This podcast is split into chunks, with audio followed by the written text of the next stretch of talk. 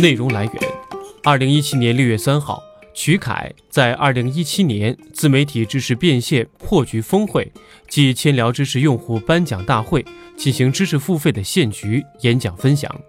笔记侠作为合作方，经主办方和讲者审阅，授权发布。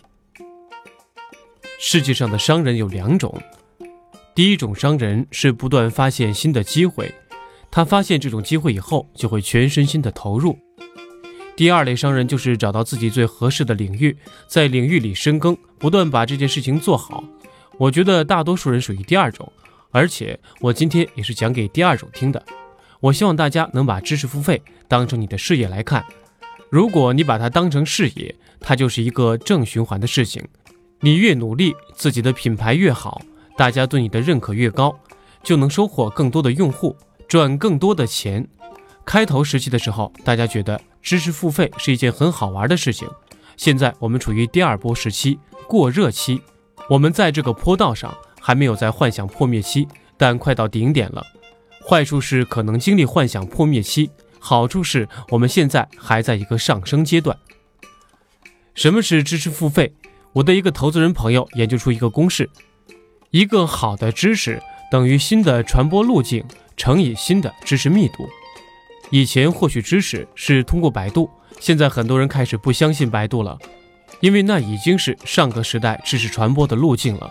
慢慢的，我们开始从朋友圈获取知识，我也会怀疑这个公号说的是不是真的，怎么判断它到底是不是谣言？到现在为止，知识付费是什么事情呢？找一个我信任的人，我相信他说的东西，我愿意花钱购买他给我筛选出来的东西，这个是新知识传播的路径。互联网特别讲效率，效率是一个褒义词吗？我觉得不是，效率是一个中性词。在效率特别高的今天，我们被大量的知识淹没，大家需要新的知识密度。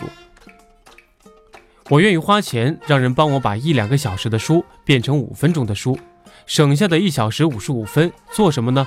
省下来的时间去娱乐，做自己的事情。这是一个新知识的定义。知识付费解决的是人的焦虑感。第一类焦虑感是决策转换。为什么母婴类的产品或者职场类的产品特别受欢迎？因为我在经历一个新的人生阶段，所以我需要付费去听别人的经验，才能使自己做得更好。第二类是不想比别人差。有些人觉得知识付费的原因是要比别人做得更好，这是一方面原因。更重要的是，是不想比别人差。第三类是想不断的获得更多的知识，获得更多的谈资。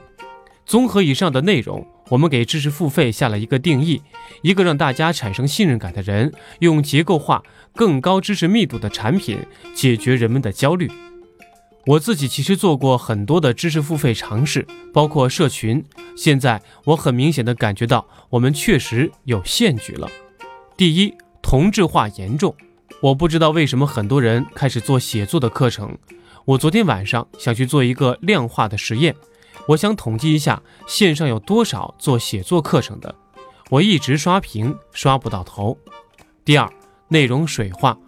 我觉得知识付费是一个需要重运营的事情，没有重运营的时候，内容水化是一定会发生的。